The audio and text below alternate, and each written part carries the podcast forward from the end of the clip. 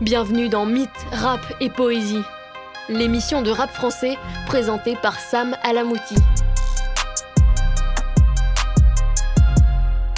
Vous êtes prêts? C'est parti Et bonjour à tous et bienvenue dans Mythe, Rap et Poésie. Pour la chronique du jour, j'espère que vous avez le cœur et l'estomac bien accrochés, car le rappeur dont on parle est du genre à vous les retourner. En 2021, il rappe encore sur des prods qui pourraient trouver place dans les premiers albums de Booba, et à la manière de Sofiane dont on parlait la dernière fois, il place la qualité et la sincérité du texte au-dessus de tout. Dépressif chronique et talentueux éternel, il est lui aussi un paria dans ce rap où la place pour les lyricistes est de plus en plus fine. Dans ses titres, il rappe sa vie, ses états d'âme les plus sombres, et chaque album est une thérapie pour ce mec à qui la vie n'a pas hésité à asséner les coups les plus durs. Alors rechargez-vous de bonnes ondes car vous en aurez besoin et installez-vous confortablement car aujourd'hui on parle de Gizmo. Je ressemble de plus en plus à mon père, donc je m'éloigne de maman. Je vois ses larmes et la malle, c'est flagrant. Ça fait trois semaines que je suis pas rentré à la maison. Ça le fait pas, j'admets que je suis hanté par la pression et j'ai peur pour mes petits refrains. Ils sont avec de blé, ne pensent qu'à faire la merde depuis qu'ils ont vu la street de près. Oui, je sais qu'on n'a pas choisi la bonne voie. À force de dire au revoir, on sait plus dire s'il te plaît. Si dans le game, chaque rappeur se doit d'avoir son personnage plus ou moins proche de la réalité, Gizmo, lui, n'a pas eu trop de mal à choisir sa nature la plus authentique comme personnage principal. Mais si un esprit et un passé aussi sombre, même pour ceux qui aiment fantasmer sur le malheur des rappeurs dont ils n'ont pas un dixième du vécu, peut se trouver être vendeur, on ne peut pas dire que l'artiste du jour est du genre à se retrouver au top des ventes. Et ça, vous l'aurez remarqué, c'est un truc que je dis souvent quand je parle des rappeurs qui privilégient des rimes travaillées à une rythmique et une top line efficace. Et ça, c'est plutôt triste, mais rassurez-vous, je suis là pour vous expliquer à quel point il est vital que le rap reste du rap, et que malgré ses flots les plus entêtants, un mec comme Niska, contre qui je n'ai rien, dont chaque sortie est une réussite commerciale, n'écrira jamais d'aussi bon texte que celui que l'on appelle le renard.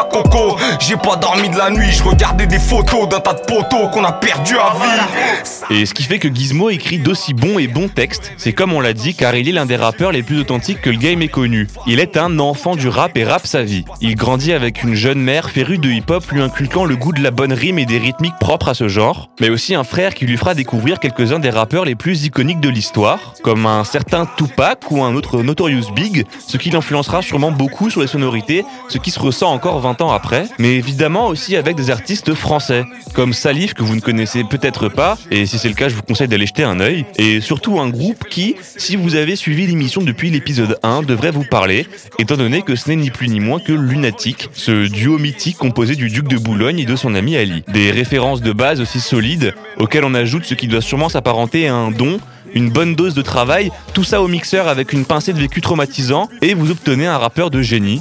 Tout simplement. Et ce qui fait que ces sons sont si bons, c'est que malgré l'évidente intimité qui règne entre lui et sa plume, il interprète ses rimes à la perfection et ces dernières sont remplies d'images parlantes à n'importe qui, créant un rap des plus personnels sans exclure celui qui ne peut s'identifier à ses propos. Il utilise des mots simples pour décrire la plus dure des réalités et ainsi nous nous retrouvons à admirer la manière dont il compte ce que l'on peinerait à imaginer. Dans le noir Je me suis buté tant de fois 30 euros quelques copains Je me suis dépucelé dans le bois Putain une sale enfance pas comme mes camarades de classe Moi je suis un sale bâtard tenace Un pro du tabassage de maille Je suis capuché dans le noir Et donc en plus d'un vécu et d'un truc évident pour trouver les bons mots, il est doté d'une technicité et d'une capacité à faire rimer les mots avec brio. Et ces phrases que j'utilise, il vous rappelle peut-être l'épisode sur Alpha One. Et si c'est le cas, ce n'est pas pour rien. On est en 2011 et un certain groupe dont on a déjà parlé commence à faire parler de lui.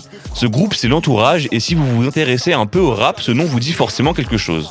Groupe donc qui se constitue notamment de mecs comme Nekfeu ou Alpha One. C'est avec eux qu'il va commencer à se faire un nom, mais c'est aussi avec leur rupture qu'il va faire savoir qu'il a un certain ego et se considère comme le meilleur. Rien que ça.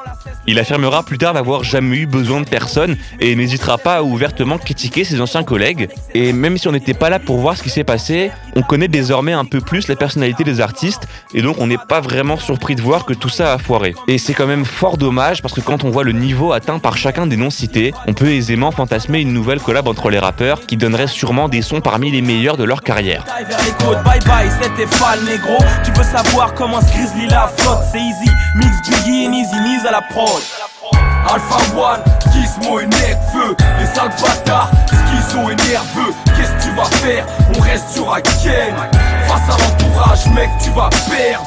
C'est les sales négros et le sale tout On est des gars réglo et on vous crache partout. Dehors et je t'agresse Au promis j'ai le feeling force et l'adresse un peu comme Yoni et Willy J'ai que des phases terroristes il se lance donc et sort son deuxième album solo, qui est son premier loin de l'entourage. Il l'intitule La Banquise et confirmera cette envie d'émancipation personnelle et de se créer sa propre image, notamment avec un titre comme Besoin d'exister, qui prend comme toujours encore plus de sens quand on le replace dans le contexte de son écriture. Besoin d'exister pour oublier en deux jours, c'est vite fait.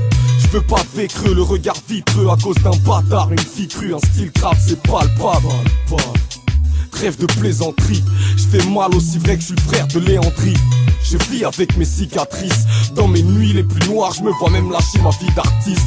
Mais je le ressens, ce besoin d'exister. Pour oublier en deux jours, c'est vite fait.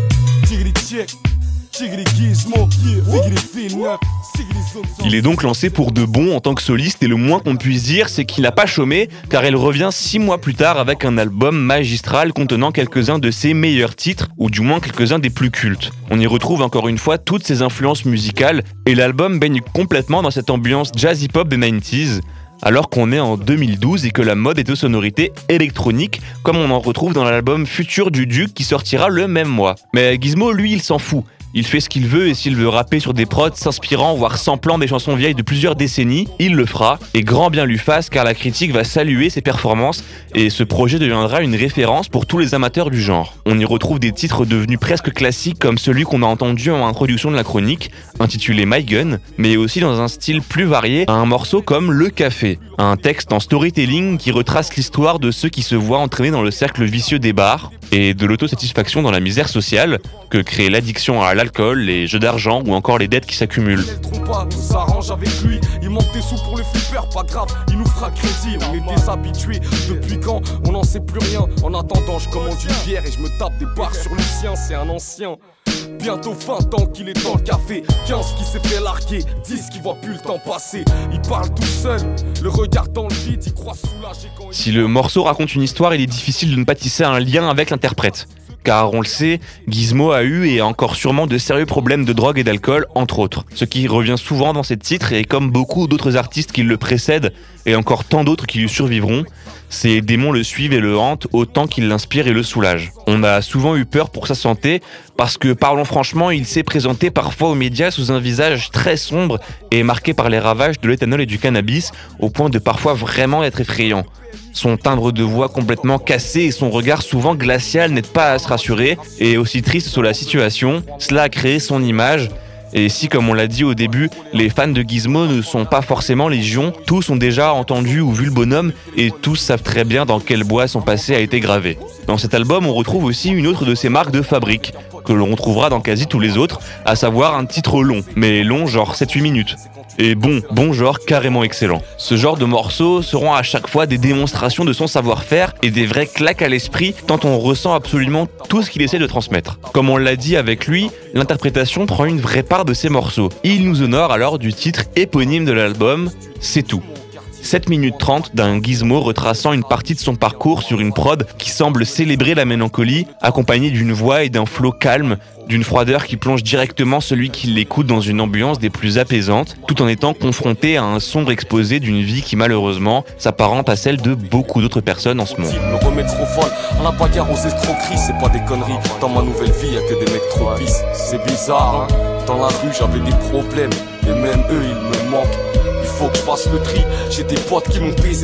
On n'aura malheureusement pas le temps de décrypter chacun de ces albums, car ils sont nombreux et ce n'est pas forcément la manière la plus pertinente de parler de Gizmo selon moi. Entre 2012 et 2020, il en sortira 7, tous très bons et tous fidèles à sa direction artistique et ses références. En tant que véritable auteur, il ressassera toujours ses mêmes thèmes et obsessions, ce qui le catégorise directement comme rappeur très peu grand public et le place dans une case qui lui sera à mon sens impossible de quitter. En même temps, il en joue et il est connu pour se foutre royalement de ce que pensent les gens de sa musique, car lui se sait dans les hautes sphères de cet art de niche devenu si populaire. Il n'a donc aucun mal à rejeter les autres, et alors qu'un album portant son nom, Lamine, est annoncé en 2020, et que le public attend de lui qu'il se modernise à la manière de nombreux autres rappeurs dits puristes, comme Sofiane dont on parlait la dernière fois, ce qu'il fera un petit peu, il va encore une fois rappeler qu'il est le renard, et qu'il le sera à jamais, et si on peut trouver un feat avec Leto, qui lui représente parfaitement cette nouvelle vague de rap pensée pour être efficace, laissant de côté la maestria du maniement des mots qui en faisait l'essence, dès l'intro, on comprend que 2020 ou pas, pour pas mal de titres, si je vous disais qu'ils étaient sortis en 98, vous pourriez me croire sur parole. On notera X, qui est un de ses plus gros succès étrangement, et qui introduit le projet rentrant parfaitement dans ce que je viens de décrire. Si jamais on fait un guet-apens, personnellement j'ai déjà posé mon testament. C'est pour mon fils et ma femme, je voulais leur donner la lune. Moi j'ai que ma bite et ma lame, moi j'ai que mon rap et ma plume. Un poteau bloqué dans le sud à cause de la prison. Mais s'il y a des escrocs, c'est qu'il y a des pigeons. Mais aussi donc des titres sur des prods plus modernes, tout en gardant son talent pour l'écriture, ce qui confirme bien que son charme ne réside pas que dans ses mélodies, mais bel et bien et avant tout dans sa capacité à découper l'instrumental à coups de rimes tranchantes et personnelles, notamment sur un titre comme Dola Bills, qui est aussi appréciable pour son ambiance que pour son contenu plus concret. Toujours devant dans la bagarre. Viens pas nous chercher, on est malade. Et puis nous raconte pas tes salades. Enfant du tiers-monde et de Mada. Vous venez à nos. Mais chez nous, c'est pas si beau. On a roulé les OCB. Juste pour l'effet placebo. En parlant de concret, vous avez l'habitude désormais, avant de conclure, on va s'attaquer d'un peu plus près à l'un de ses textes avec la traditionnelle Minute Analyse. Et on va se plonger dans son album Amicalement Vôtre paru en 2017, plus précisément dans le titre Noyé dans mes rêves, qui est comme souvent dans mes analyses une, une parfaite capsule de ce qui fait le style de l'artiste. Il commence par nous parler de ses fantasmes enfantins, notamment ce qu'il avait quand il voyait et entendait Michael Jackson et qu'il avait comme envie d'un jour être sur scène avec lui et devenir un artiste connu et reconnu. Ainsi, il aurait gagné tant d'argent que ça lui aurait évité bien des problèmes et donc ne l'aurait pas conduit à rentrer dans certaines addictions. Et toujours dans ses rêves d'enfance, il nous parle du manque de son père qu'il a subi et l'a traumatisé, le laissant avec une mère dépassée par un beau-père alcoolique et violent, le plongeant dans des troubles que l'on ne peut imaginer. Ainsi, ce retour à la terrifiante réalité est illustré par cette phrase Le réveil était dur, j'ai songé à toutes sortes de choses et c'était pas de tenir les murs. Comme je vous disais, il met parfaitement en image ces scènes d'une rare violence, d'une rare tristesse, rendant le tout poétiquement cauchemardesque. Après ce retour dans son esprit de jeunesse, il s'adressera donc logiquement à son fils, le priant de croire en ses rêves pour les réaliser, car lui, en tant que père, s'occupera de gérer l'horreur qui règne dans ce monde car il n'a que faire de souffrir plus qu'il n'a déjà eu à le faire. Plus tard, il racontera ses ambitions de jeune rappeur, notamment celle de freestyle sur un média rap bien connu pour se faire un nom, ce qu'il fera dans sa carrière, mais qui ne lui apportera pas forcément plus de renommée. Car si ses projets sont acclamés et reconnus comme certains comme des albums importants, ils n'ont jamais été de vrais succès commerciaux, le laissant donc avec ce statut de mec dont la hargne n'a d'égal que le talent, mais dont le succès n'a d'égal que son envie d'écrire pour le grand public, à savoir pas énorme du tout. Dans le refrain, le renard se servira de l'image de la noyade pour parler de sa détresse mentale, car sa vie n'était qu'un cauchemar et que bien qu'il tente de surmonter ses problèmes à coups d'alcool et de drogue, il ne se sent bien que dans le sommeil quand il peut rester dans l'ombre de tous ses maux et que les rêves s'ouvrent à son esprit. Dans le deuxième couplet, Gizmo retracera encore une part de ses rêves allant du plus légitime quand il nous dit vouloir voir sa mère au repos et en manque de rien, jusqu'au plus ambitieux quand il rêve de se rapprocher de la lune, mais le plus triste de tous, et ce sans aucun doute, est ce rêve d'enfant de simplement recevoir des gâteaux et un peu d'affection, ce dont il a manqué pendant sa jeunesse et qu'il décrit comme un de ses rêves les plus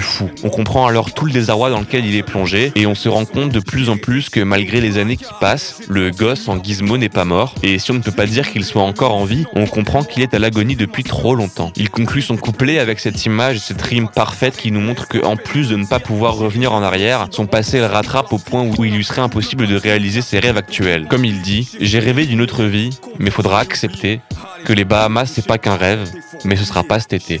Je vous laisserai découvrir le troisième couplet qui est tout aussi bon, car oui, dans sa veine old school, Gizmo continue encore d'écrire des morceaux à trois couplets, ce qui se fait de moins en moins dans le game actuel.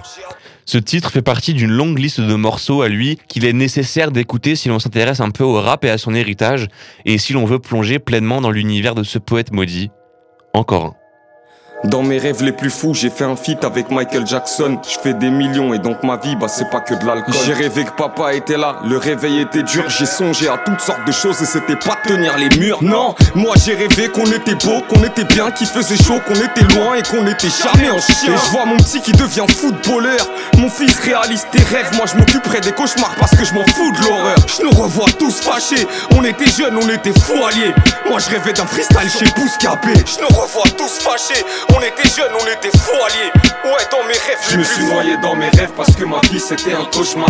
J'ai adouci tout ça avec un flacon et un poche-tard. Faut que je m'allonge dans le fond de la pénombre. Je crois que je suis bien, seulement que je fais des sons. Je me suis noyé dans mes rêves parce que ma vie. Pour conclure ce retour sur Gizmo, il faut souligner, comme on l'a fait la dernière fois, sa volonté formelle d'auteur de faire le rap qu'il aime et veut faire envers et contre toute forme de changement ou de création musicale. Et s'il n'a jamais connu réellement le succès qu'il mérite, il a heureusement une fanbase solide qui sera derrière lui et continuera d'attendre chacun de ses albums thérapeutiques. Car comme lui, eux aussi aiment se noyer dans quelque chose et en l'occurrence, les sons du renard, j'y plonge sans bouée tous les jours tant son talent et son style sont uniques dans cette ère du rap où tout se ressemble de plus en plus. Lui est et restera toujours le même, à tort ou à raison.